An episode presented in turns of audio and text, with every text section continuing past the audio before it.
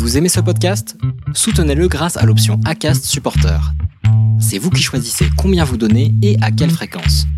Cliquez simplement sur le lien dans la description du podcast pour le soutenir dès à présent. Hiring for your small business? If you're not looking for professionals on LinkedIn, you're looking in the wrong place. That's like looking for your car keys in a fish tank. LinkedIn helps you hire professionals you can't find anywhere else, even those who aren't actively searching for a new job but might be open to the perfect role. In a given month, over 70% of LinkedIn users don't even visit other leading job sites. So start looking in the right place. With LinkedIn, you can hire professionals like a professional. Post your free job on linkedin.com slash people today.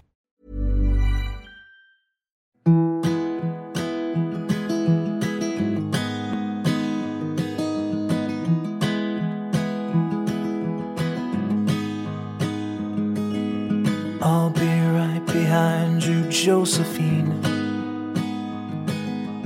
I leave you in between. Bienvenue sur le podcast Les enfants vont bien. Je suis Constance, la créatrice et l'hôte du podcast. Dans la vie professionnelle, je suis doula. J'accompagne les futures familles dans la parentalité. Mais ma vraie vie, c'est surtout celle de maman de quatre petites filles qui ont la chance d'avoir deux mamans. Le podcast est né d'un double constat. Le premier est qu'en France, nous devons rassurer sur le fait que les enfants issus de familles extraordinaires vont bien. Le deuxième est que l'accès à la parentalité alternative n'est pas sans soulever de nombreuses questions. Alors chaque épisode du podcast y apporte des réponses éclairées et constructives. Maintenant, place à l'épisode. Vous écoutez l'épisode 8 de la saison 4. Je vous retrouve cette semaine avec une professionnelle que j'aurais vraiment aimé rencontrer plus tôt. Il faut devenir parent pour comprendre que le sommeil est un vrai sujet qui nécessite l'intervention d'un spécialiste quand les parents ne sont plus en état de gérer et de prendre le recul nécessaire. Priver un être vivant de sommeil est une véritable torture, utilisée d'ailleurs comme telle dans bien des conflits.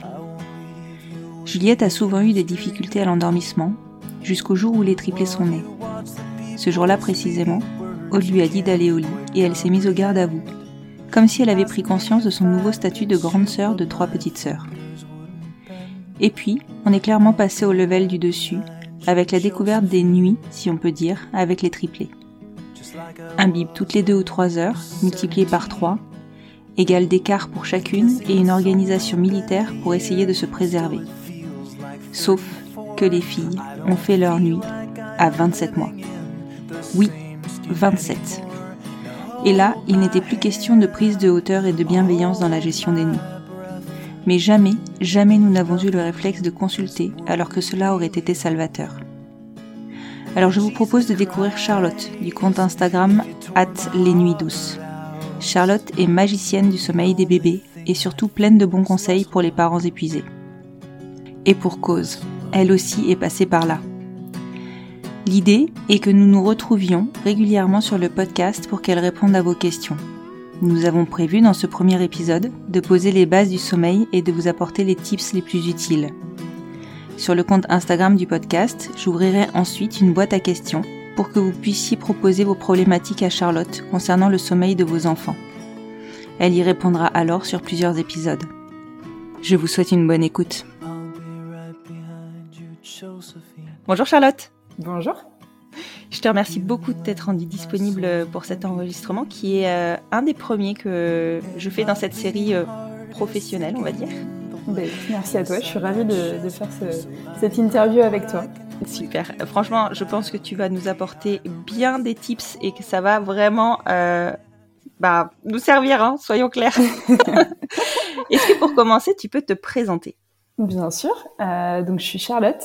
Je suis maman d'une petite fille qui a trois ans et demi, bientôt quatre, euh, et qui a mis 20 mois à faire ses nuits. Donc autant te dire que je comprends le manque de sommeil que vivent les parents qui nous écoutent peut-être. Et, et c'est clairement cette histoire personnelle avec ma fille qui m'a conduit à cette reconversion pour être consultante en sommeil. voilà, j'habite à Bordeaux depuis bientôt quatre ans. Et, euh, et avant d'être consultante en sommeil, j'ai fait euh, 10 ans de marketing. Donc euh, vraiment rien à voir. Rien à voir, une vraie reconversion. Exactement. Après, euh, franchement, pour avoir des enfants qui ont mis très longtemps aussi à faire leur nuit, voire qui ne le font toujours pas, je comprends complètement l'envie de la reconversion parce que c'est un vrai sujet, hein, le sommeil des parents et des enfants. Mm. Donc, donc aujourd'hui, on, on s'est dit que ce serait peut-être pas mal de commencer par faire un point sur les bases du sommeil. Parce que un enfant, ben, je pense qu'on le sait tous inconsciemment et on le constate, hein, mais un enfant ne dort pas comme un adulte c'est un fait. fait. déjà, déjà nous adultes, on a un peu de mal à comprendre notre sommeil, hein Oui. Donc, et puis on dit dormir comme un bébé, et souvent quand on devient parent, on est là, mais d'où sur cette expression? Ah mais clairement, euh, à part quelques uns chanceux dont les enfants dorment assez rapidement, c'est quand même très peu le cas. Oui, il y en a, mais ceux-là, on veut pas en entendre parler. Voilà. En général, on, on reste plus trop amis avec eux. voilà, c'est ça, c'est ça. Parce que au-delà du fait de pas dormir la nuit, il y a aussi ceux qui se lèvent hyper tôt, donc ça revient à ne pas dormir la nuit, soyons clairs. Aussi, clairement, ça en fait partie, c'est sûr. donc, donc voilà. Est-ce que tu peux euh, déjà, enfin ouais, bah, nous expliquer un peu euh, comment fonctionne le sommeil en général et ensuite faire un parallèle avec l'enfant? Ouais, complètement. Euh, alors, tu as, raison, le, le sommeil, c'est un très vaste sujet euh, dont finalement on parle très peu, ou en tout cas sur lequel on informe très très peu les parents. ça. Alors que pourtant, comme tu le disais, c'est euh, un sujet récurrent pour euh, nombre de familles et c'est aussi ce qui a motivé euh, ma reconversion, puisque bah, moi-même, en fait, quand ma fille ne faisait pas assez nuit, j'ai été confrontée à ce manque d'informations et d'outils bienveillants aussi pour les aider à, à mieux dormir. Mm. donc comment fonctionne le sommeil déjà de manière globale? Euh, en fait, quand on dort, qu'on soit un adulte ou un enfant, on ne dort jamais de manière continue.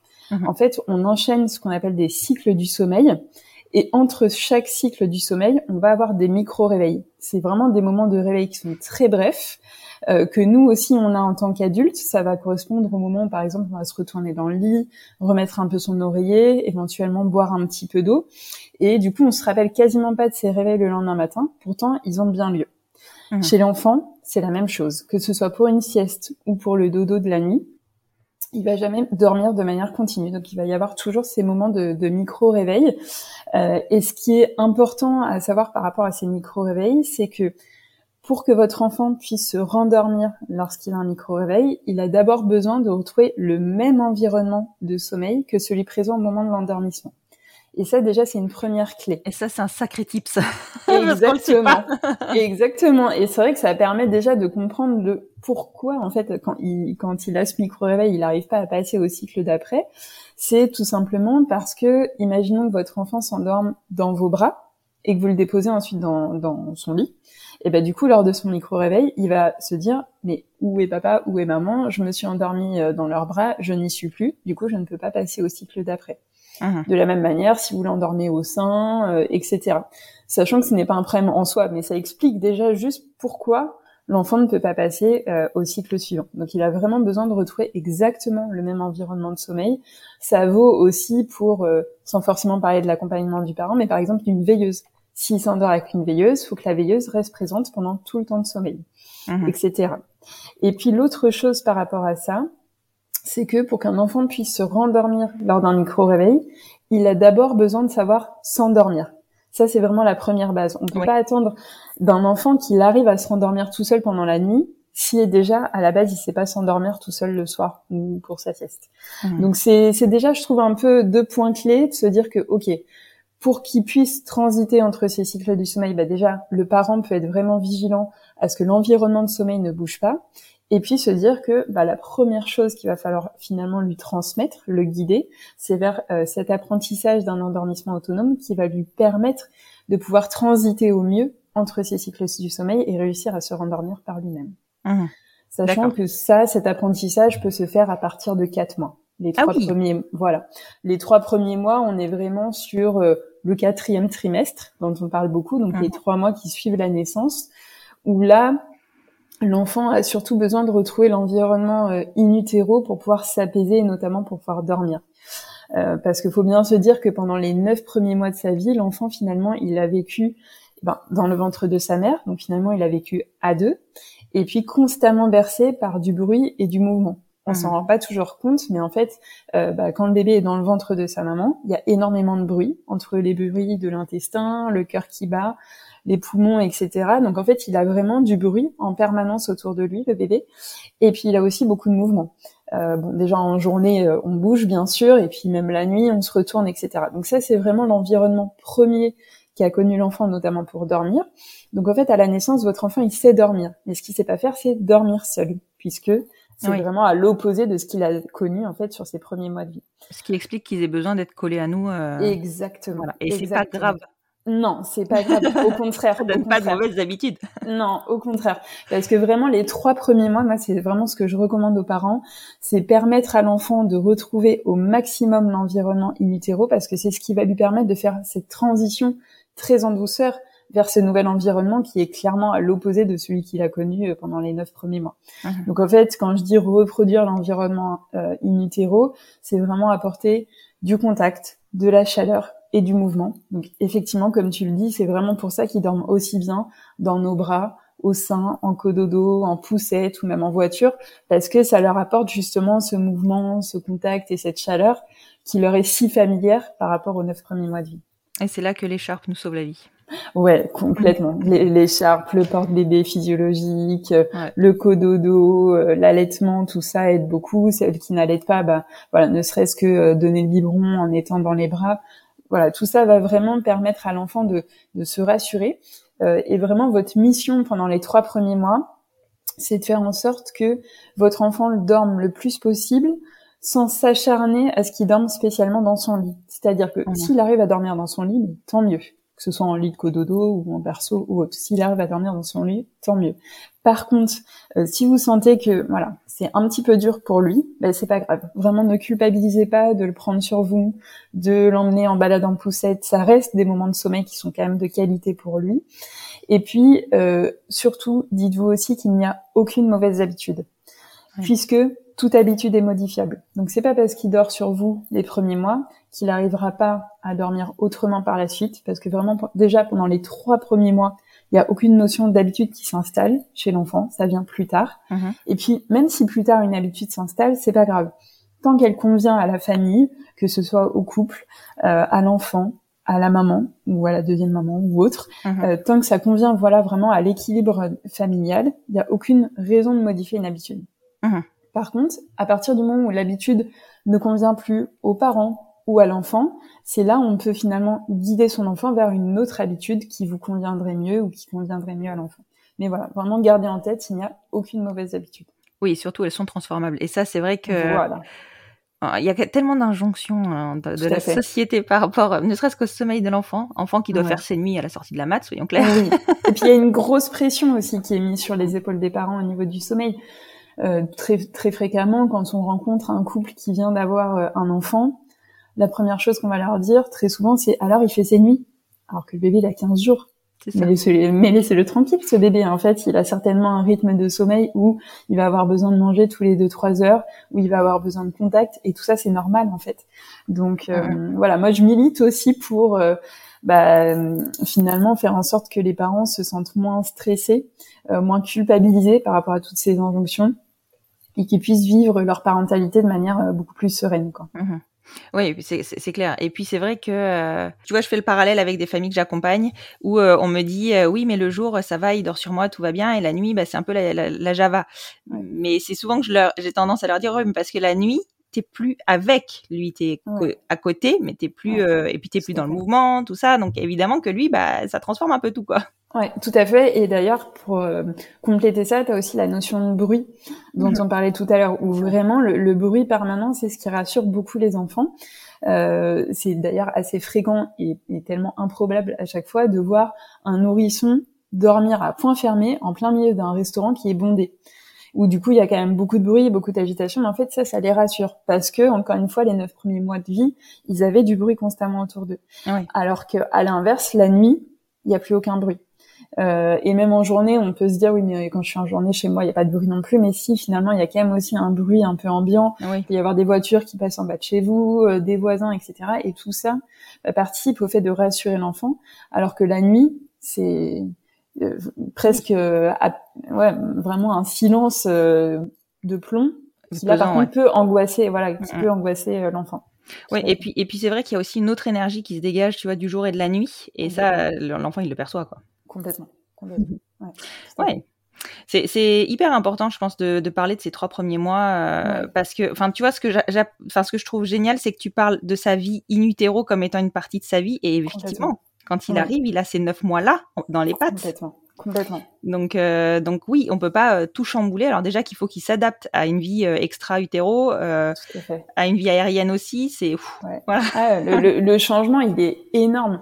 Et c'est vrai que si on, si nous on se mettait à la place de, du bébé, vivre un tel changement, je pense qu'il nous faudrait même plus que trois mois pour s'y habituer. Ah mais nous, on déménage, c'est la fin du monde alors.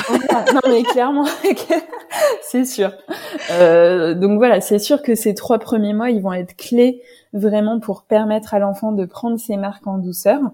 Euh, ça ne veut pas pour autant dire qu'on ne peut pas lui transmettre de bonnes bases de sommeil dès, la naissance en fait. C'est ça qui est intéressant. C'est se dire qu'il n'y a pas de mauvaises habitudes, mais que par contre on peut faire en sorte de partir du bon pied en lui transmettant vraiment déjà de bonnes bases, euh, en faisant en sorte par exemple de mettre en place une routine du dodo. Euh, ça pour moi c'est aussi une des bases du sommeil qui est hyper clé et en plus qui va accompagner l'enfant pendant euh, des années et des années. Euh, voilà, toi, je sais que tes filles sont plus grandes et, et, malgré tout, il y a encore cette routine du dodo qui existe. Et malgré tout, il faut qu'on se voit. voilà. Alors c'est sûr parce qu'il y a quand même d'autres choses. En fait, c'est intéressant parce que en fait, le, sommeil dépend de nombreux facteurs. Tout à l'heure, par exemple, on se disait, il faut que l'enfant déjà parvienne à s'endormir tout seul. Mais c'est pas parce qu'il sait s'endormir tout seul que euh, les autres troubles du sommeil n'existent pas. Moi, il y a des familles que j'accompagne où l'enfant sait déjà s'endormir tout seul. Mhm. Malgré tout, il y a des réveils nocturnes qui existent, des difficultés à la sieste, etc. Ce qui montre bien que le sommeil dépend vraiment de nombreux facteurs. Mhm. Donc en fait, il y en a plein sur lesquels, en tant que parent, on peut vraiment venir euh, jouer pour améliorer le sommeil de son enfant. Et clairement, la routine du dodo, c'est vraiment une excellente base qu'on peut euh, mettre en place dès la naissance de l'enfant, parce que c'est ce qui va vraiment donner le repère à l'enfant de Ok, je reconnais cet enchaînement d'activités, parce que c'est ça vraiment une routine du dodo, c'est pas du tout attaché à un horaire précis, c'est vraiment un enchaînement d'activités qui va être tous les jours dans le même ordre et qui va devenir, qui va constituer en fait le repère de l'enfant pour savoir que ce qui s'ensuit, c'est le moment du dodo. Et c'est ça qui va rassurer l'enfant, puisque finalement, euh, un enfant, ce qui peut être une source d'angoisse pour lui, c'est le fait de ne pas savoir ce qui va arriver. C'est vrai que nous, en tant qu'adultes, quand on se lève le matin, on sait ce qu'on a à faire, on connaît notre planning, on sait qu'on va prendre notre petit déj, partir bosser, faire des courses, enfin bref, on connaît notre planning. L'enfant, lui, ne le connaît pas. Donc ça peut être un peu source d'inquiétude. Donc finalement, plus vous allez déjà ritualiser votre journée, plus ça va le rassurer, et notamment au niveau du dodo. Donc c'est pour ça que cette routine est si, si importante. Et pour les tout petits dès la naissance, ça peut être une routine déjà très courte, ne serait-ce que euh, mettre toujours euh, la turbulette, puis faire un câlin, euh, se dire des petits mots doux et, et, voilà et, un dernier bisou et bonne nuit. Ne mhm. serait-ce que ça, c'est assez court, mais c'est déjà un enchaînement d'activités qui sera toujours dans le même ordre, qui va commencer à constituer le repère de l'enfant pour savoir qu'ensuite c'est le moment du coucher. Donc euh, et voilà, et donc cette routine, elle peut évoluer au fur et à mesure que l'enfant grandit, bien sûr. Euh, on peut y incorporer petit à petit des activités qui plaisent à l'enfant. Euh, très souvent, on pense à routine égale lecture de livres, mais ça peut être plein de choses. Hein. Ça peut être des massages, ça peut être euh, se dire des mots doux, euh, parler de ce qu'on va faire le lendemain, se faire des câlins. Ça peut être de la méditation guidée, du yoga. Bref, il y a vraiment mille routines qu'on peut vraiment mettre en place avec son enfant. Ce qui est important, c'est qu'elle vous plaise à vous en tant qu'adulte, puisque il faut la faire quand même tous les jours pour la sieste et pour le dodo du soir. Ah, pour la sieste aussi. Hein, pour la sieste aussi, voilà, ça c'est un point important. Mhm. Euh, parce que dans, de la même manière que ce soit pour le dodo en journée ou pour la nuit, bah finalement, le repère est le même. Mhm. Et euh, ce qui est important aussi pendant la routine, c'est de veiller à réduire petit à petit l'intensité lumineuse et sonore.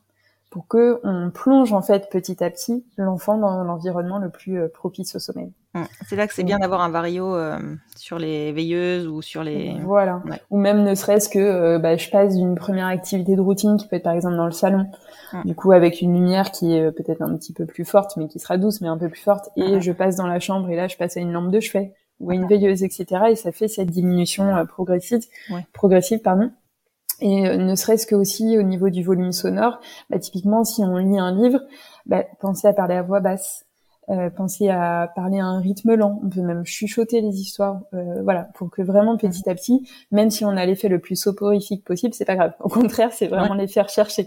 Donc euh, voilà, faut vraiment euh, pouvoir euh, conduire l'enfant petit à petit à s'apaiser pour aller se coucher sereinement. Ouais, c'est vrai qu'on le voit, hein, même, euh, enfin, chez les plus grands, hein, souvent le soir ils sont fatigués, donc ils s'énervent, ils s'énervent, ils s'énervent, et plus ils s'énervent, moins ils dorment. Donc il faut arriver à faire euh, redescendre. Euh. Tout à fait. Oui, c'est vraiment ça. C'est vraiment la routine. C'est à la fois le repère qui est rassurant pour l'enfant, et puis c'est un moment où on lui permet de redescendre un peu en pression par rapport à l'agitation qu'il a pu avoir en amont. Donc euh, ouais, ça c'est vraiment euh, c'est vraiment hyper important. Ouais. Donc euh, donc voilà, ça c'est quelque chose qu'on peut clairement mettre en place dès la naissance. il y a aussi ce que j'appelle le mode nuit. ça c'est vraiment un outil qui est très utile bah, dès la naissance et qu'on peut prolonger même après. L'idée c'est de se dire qu'à partir du moment où l'enfant est couché le soir, et jusqu'à son heure de lever le matin, donc on peut l'imaginer par exemple d'un 20 heures jusqu'à 6 ou 7 heures, on va rester en mode nuit même s'il y a des réveils nocturnes. C'est-à-dire que lorsqu'il y a des réveils, on va faire en sorte de manipuler le moins possible l'enfant, de ne pas trop lui parler, de ne pas allumer la lumière. Et justement, là, tout l'intérêt d'avoir une veilleuse pour pouvoir euh, soit donner un biberon, soit allaiter euh, ou changer une couche, pour pouvoir faire en sorte que, malgré le fait qu'il y ait des réveils, on sorte le moins possible l'enfant de son environnement de sommeil. Mhm. Et notamment au niveau de la couche, euh, bah voilà, s'il n'y a pas eu de sel et qu'on sent que la couche n'est pas au ras du débordement, il n'y a peut-être pas besoin de la changer à chaque euh, réveil, puisque c'est vrai que si on se met euh, bah, dans la peau de l'enfant, quand on change la couche, on, applique quand même un produit qui est un peu frais au niveau du siège. Bien sûr. Bah clairement, ça réveille. Donc euh, il y a certaines personnes qui ont tendance à dire à la naissance, à chaque réveil, on change la couche, comme ça ils sont bien réveillés, ils vont bien manger. Ouais, sauf qu'en fait, en vrai, ça vient quand même perturber le sommeil. Ouais, ça c'est un des tips que je donne hein, justement. C'est la nuit, euh, c'est dodo, câlin, mais pas changement de couche si s'il n'y a pas besoin. exactement. Bah voilà, on est aligné sans même en avoir discuté en amont. Voilà, l'idée étant vraiment de maintenir ce mode nuit bah, jusqu'à euh, l'heure qui vous paraît acceptable, donc un 6 ou 7 heures. Ce qui est important aussi, c'est de se dire qu'en fait ce mode nuit, il va permettre à l'horloge biologique de correctement se caler déjà sur cette différence jour-nuit euh, qui apparaît quand même à partir de trois mois. Donc euh, d'où l'intérêt de bien la mettre en place en amont mhm. et de faire en sorte que l'heure de réveil de votre enfant soit une heure qui vous paraît euh, acceptable pour vous quoi. Oui parce qu'il y a ça, aussi. voilà, ça peut aider quand tu évoquais tout à l'heure euh, le cas d'enfants qui se réveillent très tôt.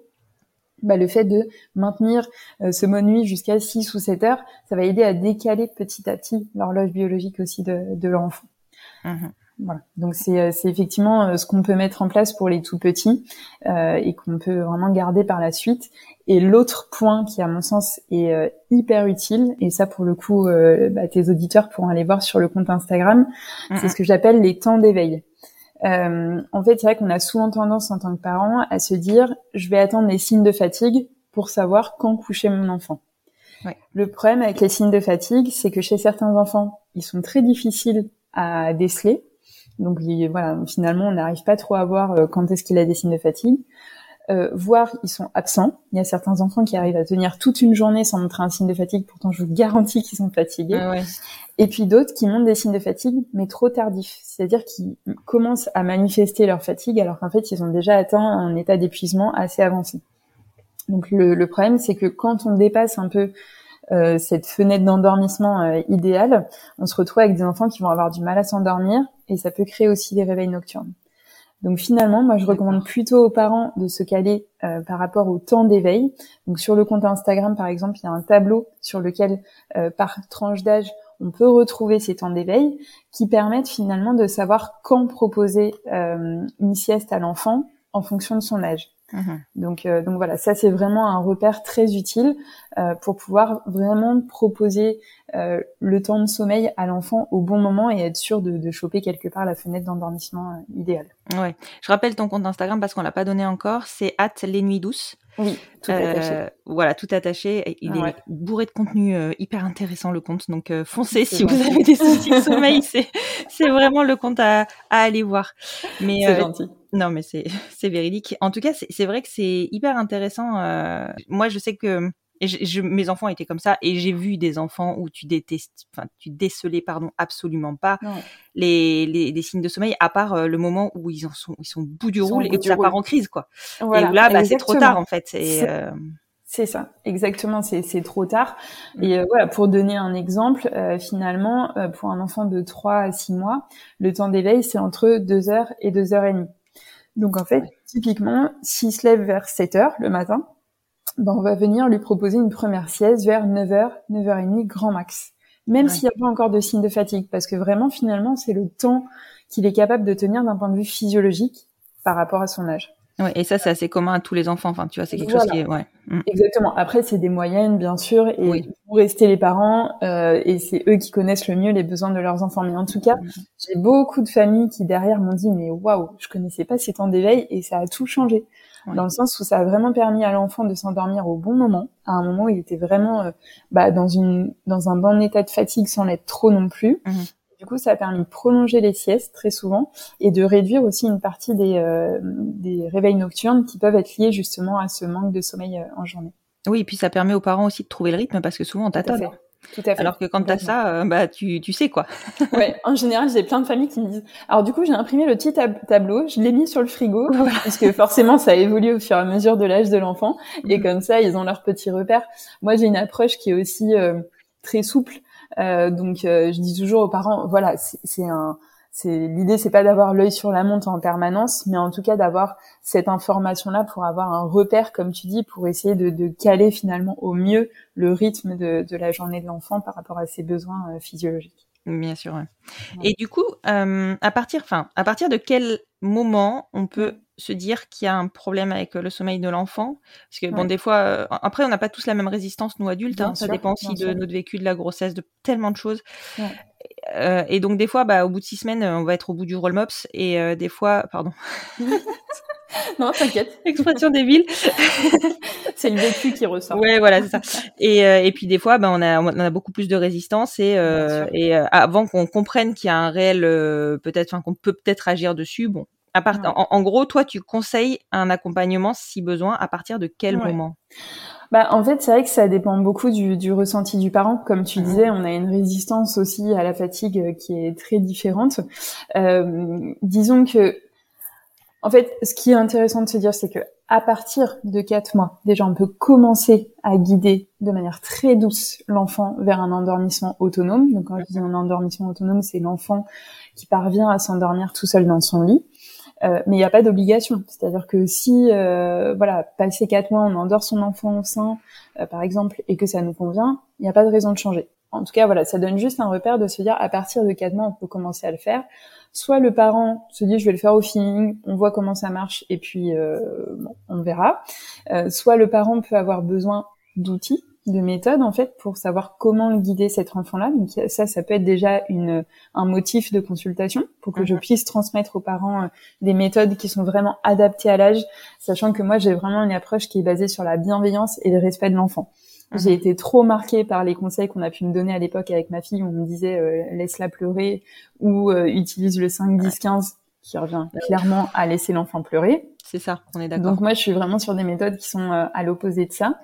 Donc ça, déjà, ça peut être un premier motif de consultation de, voilà, mon enfant n'arrive pas à s'endormir tout seul, qu'il ait quatre mois ou bien plus. J'ai besoin d'aide pour l'accompagner dans cet apprentissage-là. Mmh. Euh, L'autre euh, motif aussi de, de, consultation, ça peut être des réveils nocturnes qu'on ne parvient plus à gérer. Euh, voilà, si je reprends cet exemple de euh, voilà une famille qui va me dire, euh, bah, moi il se réveille la nuit, je lui remets la tétine, ça me convient comme ça.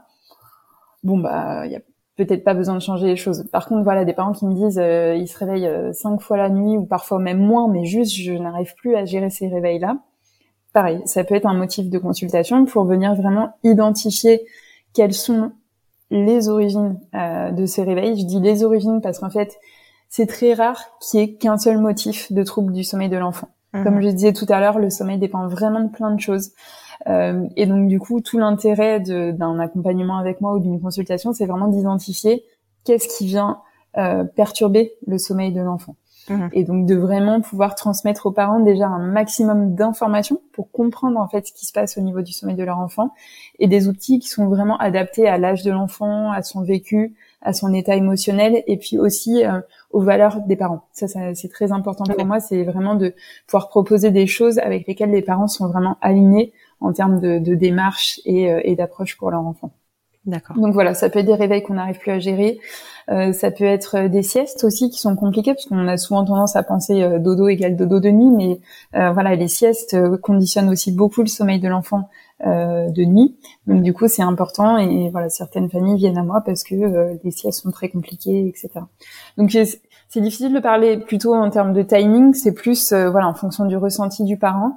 Quand on n'arrive plus à faire face à une, à une situation ou quand on sent qu'il y a un blocage, euh, bah, ça peut être l'objet d'une consultation ou d'un atelier. Je propose aussi des ateliers de groupe euh, aux parents euh, à Bordeaux et, et, en ligne pour ceux qui sont pas forcément à Bordeaux ou même qui sont à l'étranger. Ouais, et puis des fois, ça fait tellement de bien de parler avec des gens qui vivent la même chose que nous. Même Exactement. C'est vrai que les ateliers groupes sont très chouettes. En général, il y a beaucoup de beaucoup d'échanges entre parents, euh, euh, des choses qu'ils ont pu tester quand euh, ils ont déjà eu des premiers enfants, etc. Donc il y a, une belle énergie de, de groupe. Ouais. ouais. Et puis c'est vrai que des fois, enfin, tu vois, le premier il va dormir et on n'aura pas besoin de consulter, et le suivant il va pas dormir, et là on se sent encore plus démuni parce qu'on comprend pas pourquoi il y en a un ça a marché, l'autre ça n'a pas marché. Exactement. c'est vrai que quand j'ai lancé mon activité, c'est drôle. Je m'attendais à accompagner beaucoup de, de premiers parents, enfin de, de parents de premier enfant plutôt. Euh, et en fait, je me retrouve à accompagner beaucoup de parents dont c'est le deuxième ou troisième enfant parce que chaque enfant est différent. Enfin là, pour le coup, ça l'illustre de manière euh, vraiment parfaite, mm, mm. euh, puisque euh, voilà, et c'est exactement ce que tu viens de dire. Certains parents viennent à moi en me disant, bah, en fait, je suis complètement démunie parce que le premier dormait très bien et là, ça bloque. Mm. Ce qui montre bien que voilà, le vécu de l'enfant est différent, la grossesse a pu se passer de manière différente. voilà, il y a plein de choses qui viennent rentrer en, ligne de compte, enfin en tout cas qui sont à prendre en, compte et qui peuvent impacter le sommeil de votre enfant. Ouais, mais ce, ce n'est pas de votre faute aussi. Ça, je tiens à le dire parce que il y a énormément de parents avec qui j'échange, que ce soit sur le compte Instagram ou en consultation, qui ont l'impression de mal faire en fait. Oui. Qui me disent merci beaucoup, ça me rassure, euh, je reprends confiance en moi, etc. Parce que euh, comme comme tu disais tout à l'heure, il y a beaucoup d'injonctions et mhm. du coup les parents se retrouvent perdus. Euh, on a tendance à leur dire fais ci, si tu fais pas comme ça, c'est foutu, etc. Donc ça remet beaucoup beaucoup en question leur euh, leur parentalité en fait. Et donc du coup ils ont aussi besoin de retrouver confiance d'avoir quelqu'un qui les porte un petit peu euh, pour pouvoir euh, retrouver le, bon chemin. C'est ça. Et puis et puis la confiance en eux euh, vis-à-vis de leur enfant parce que souvent on oublie qu'on est quand même le meilleur parent que nos enfants tout à fait tout à fait ah mais ça c'est ce que je leur dis aux parents c'est moi, je suis là vraiment pour vous apporter euh, euh, des ajustements euh, par rapport à ce que vous mettez déjà en place. Il y a souvent des très bonnes choses et il peut y avoir des, des petites corrections, des petits ajustements à apporter. Mais, mais très souvent, les, les, parents ont les bons réflexes, mais ils n'ont pas confiance en eux en fait, parce que voilà, encore une fois, trop remis en question par l'entourage ou autre. les réseaux sociaux aussi jouent beaucoup là-dessus. Ah voilà, on comme les gens montrent que le positif, euh, bah, du coup, on a l'impression que ça roule tout le temps. C'est sûr qu'on voit rarement des stories de euh, j'ai encore pas dormi. Qui, voilà, j'ai encore pas dormi. Euh, mon enfant avait 42 fièvres. Enfin, voilà, on mm. voit que le côté positif. Et donc, moi, la première, quand ma fille faisait pas ses nuits, mais euh, il y a des fois où ça me rendait folle, où je me disais mais qu'est-ce que j'ai fait de mal. Euh, voilà, c'est très culpabilisant. Alors qu'en fait, non, c'est quand même très fréquent. Moi, j'ai fait une étude en amont de, de ma reconversion. C'est quand même quasiment 70% des enfants qui rencontrent des troubles du sommeil. Donc, c'est quand même une grande partie des enfants. Donc après, troubles du sommeil, c'est très large. Hein. Ça peut être difficulté à l'endormissement, euh, des réveils nocturnes, etc. Mais en fait, vous êtes loin d'être le seul à avoir un enfant qui a du mal à dormir. Mhm. Euh, et, si vous ressentez le besoin de d'échanger, de, d'avoir des outils euh, pour vous aider à améliorer la situation, euh, c'est là où moi je peux je peux vous accompagner. C'est ça, et c'est pas le moment de, de s'enfermer euh, et de s'enterrer dans son coin en se disant ça va ça va passer, je vais faire le rond. non. Sûr. Bah, disons que ça, peut être une stratégie, mais, ça peut prendre du temps et on se retrouve un peu en mode zombie quand on va bosser. C'est très dur. Voilà. c'est ça. En fait, le manque de sommeil, c'est une des pires tortures. Ah Et ouais, je le dis parce que je l'ai vraiment vécu. Mm. Et, euh, et donc forcément, ça impacte aussi tout l'équilibre familial. En fait, ça va jouer sur la relation de couple, ça va jouer sur les moments qu'on passe avec son enfant, parce qu'en fait, on est tellement épuisé qu'on n'apprécie plus aussi les moments avec son enfant. On n'a plus la patience, quoi. voilà, c'est ça. C'est ça, exactement. Mm. Donc euh, c'est quand même assez dur. Non, c'est oui, je, je confirme. Hein. Ça a été très compliqué. Moi, je, à la fin, enfin, tu vois, euh, je me levais en mode débile, quoi. C'est ce que j'ai appelé le mode débile, c'est que j'avais même plus de bienveillance, quoi. C'était euh, ah très, très, très, très dur, quoi. Enfin, ouais, c'est sûr. Et puis bon, c'est pas le genre. Enfin, tu vois, quand tu te mode, tu te lèves sans, pardon, quand tu te lèves sans bienveillance, euh, le, le mode nuit, tu l'oublies quoi. Ah oui, oui c'est sûr. Ah non, mais clairement, c'est euh, voilà encore une fois quand je dis c'est une des pires tortures, c'est ça. En plus, c'est vraiment utilisé euh, en mm. méthode de torture. bien sûr, bien sûr, complètement. Voilà. et, et c'est là où tu comprends pourquoi, tu vois. C'est quand t'as des enfants que tu te dis ah je comprends maintenant. oui, voilà, c'est ça. Non mais comme beaucoup de choses, hein, de toute façon, on a souvent euh, beaucoup de principes avant d'avoir des enfants. C'est ça. Après, ça, change ça soit un peu dessus. Hein voilà, c'est ça. et, hum, et j'ai une dernière question. Est-ce que on peut anticiper bah, justement l'arrivée d'un enfant en prenant quelques tips avant? Ouais, complètement. En fait, moi, les ateliers de groupe que je propose, il y en a une partie qui sont dédiés aux futurs parents, euh, dans, dans l'objectif justement que vous puissiez partir euh, du bon pied, euh, enfin qu'ils puissent partir du bon pied. Et, euh, et donc voilà, l'idée c'est vraiment de pouvoir répondre déjà à toutes les inquiétudes des parents, parce que c'est vrai que c'est souvent un sujet sur lequel déjà on met beaucoup de pression aux parents quand ils attendent un bébé. On leur dit souvent, bah, profitez après, tu dormiras plus bah, en fait, ça rentre déjà par le côté négatif du sommeil, quoi. Donc, en fait, il y en a plein qui sont hyper stressés et donc du coup qui viennent à cet atelier pour faire le plein de conseils justement sur qu'est-ce que je peux mettre en place dès la naissance pour vraiment favoriser le sommeil de, de mon enfant. Ça veut pas dire qu'il va faire ses nuits dès le départ, parce que déjà, qu'est-ce que ça veut dire faire ses nuits? Oui, c'est ça. Une vraie question. Est-ce qu'un adulte fait ses nuits déjà? Tu vois? Voilà, et puis un, un bébé, un nourrisson hein, qui se réveille tous les trois heures pour manger, bah, c'est son rythme à lui en fait. C'est ouais. pas votre rythme à vous, mais c'est son rythme à lui qui est complètement normal. Donc voilà, donc ces ateliers effectivement sont, sont vraiment euh, prévus à cet effet. D'accord, ok. Bon, bah écoute, je pense que tu vas susciter euh, quelques, quelques consultations parce qu'on est quand même euh, vraiment beaucoup euh, au bout du rouleau et, et, encore les miennes ont 7 ans, donc autant te dire que normalement c'est quand même pas mal acquis, mais pas tout à fait, hein, il y a encore des, des ajustements à faire. Ouais, tu as eu beaucoup de résistance. ouais, c'est, c'est, il faut le voir comme ça, c'est le positif, t'as raison. C'est ça. Ce que je voulais proposer, on en a parlé euh, hors micro toutes les deux, c'est que on se retrouve régulièrement pour parler du sommeil des enfants. Avec et plaisir. donc, euh, super. Et donc du coup, euh, je vais ouvrir une boîte à questions comme je fais avec Natacha, et euh, tu sélectionneras une question par par six semaines en gros pour répondre okay. et donner quelques tips si ça te okay. convient. Avec grand plaisir. Donc on va te retrouver de façon assez régulière sur le podcast. Ouais. Et c'est un plaisir pour moi. bah, merci beaucoup. En je t'en prie. Je vais redonner ton compte Instagram que j'ai déjà donné, mais je le remettrai aussi en description de l'épisode. Donc c'est at les nuits douces. Euh, tu consultes sur Bordeaux et en ligne. En fait, en ligne, les, okay. les, ouais, les, ateliers de groupe se font sur Bordeaux et tout le reste euh, des services se font en ligne, euh, ce qui ouais, ce permet qui... de vous accompagner peu importe où vous êtes. C'est ça, exactement. Donc même à distance et, euh, ouais. et ça c'est vraiment hyper confortable. je te remercie beaucoup Charlotte et puis bah, merci à toi. À très bientôt. À bientôt.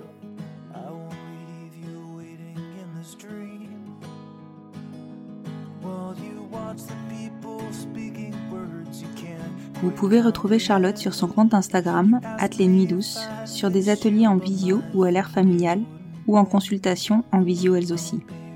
Pour ma part, Charlotte est une belle rencontre. Elle nous a aidé à régler les soucis de sommeil d'Apolline, qui, à 7 ans, avait toujours des difficultés à l'endormissement et surtout avait de fréquents réveils nocturnes. Elle, comme nous, étions démunis. Et oui, Charlotte, ainsi que Sandra Bounot, qui est consultante IBCLC et praticienne en communication connectée, ça aussi, il faudra que je vous en reparle, m'ont incité à me présenter au responsable de l'air familial, qui est un cabinet pluridisciplinaire sur Bordeaux, dans lequel vous pouvez retrouver un grand nombre de spécialités médicales, paramédicales et de soins pour tous les âges de la vie. J'ai tenté, j'ai osé, devrais-je dire, sauter le pas, parce que ce n'est pas simple de pratiquer un métier méconnu, de le présenter auprès de professions réglementées, d'envisager de ne pas être considérée comme une concurrente, mais comme une praticienne complémentaire. Être doula aujourd'hui, comme sûrement encore demain, est un métier très controversé, souvent rapproché de l'ésotérisme, alors que notre métier est on ne peut plus ancré. C'est du soutien à l'état brut, émotionnel comme organisationnel, durant tous les stades de vie de la femme.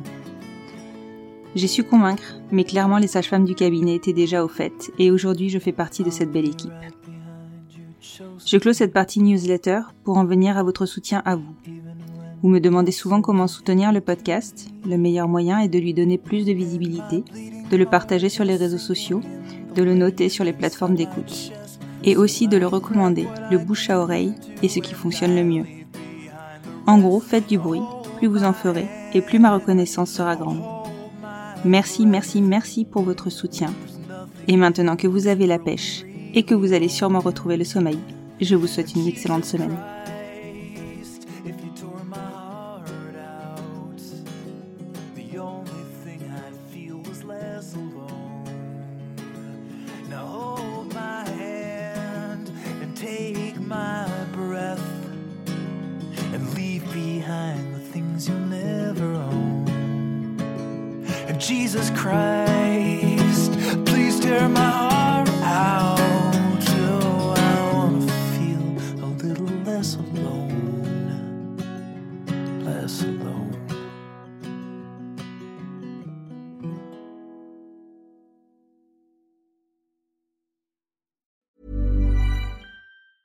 Hi, I'm Daniel, founder of Pretty Litter. Did you know cats tend to hide symptoms of sickness and pain? I learned this the hard way after losing my cat, Gingy. So I created Pretty Litter, a health monitoring litter that helps detect early signs of illness by changing colors, saving you money and potentially your cat's life. Pretty Litter is veterinarian developed, and it's the easiest way to keep tabs on your fur baby's health right at home. Go to prettylitter.com and use code ACAST for 20% off your first order and a free cat toy. Terms and conditions apply. See site for details.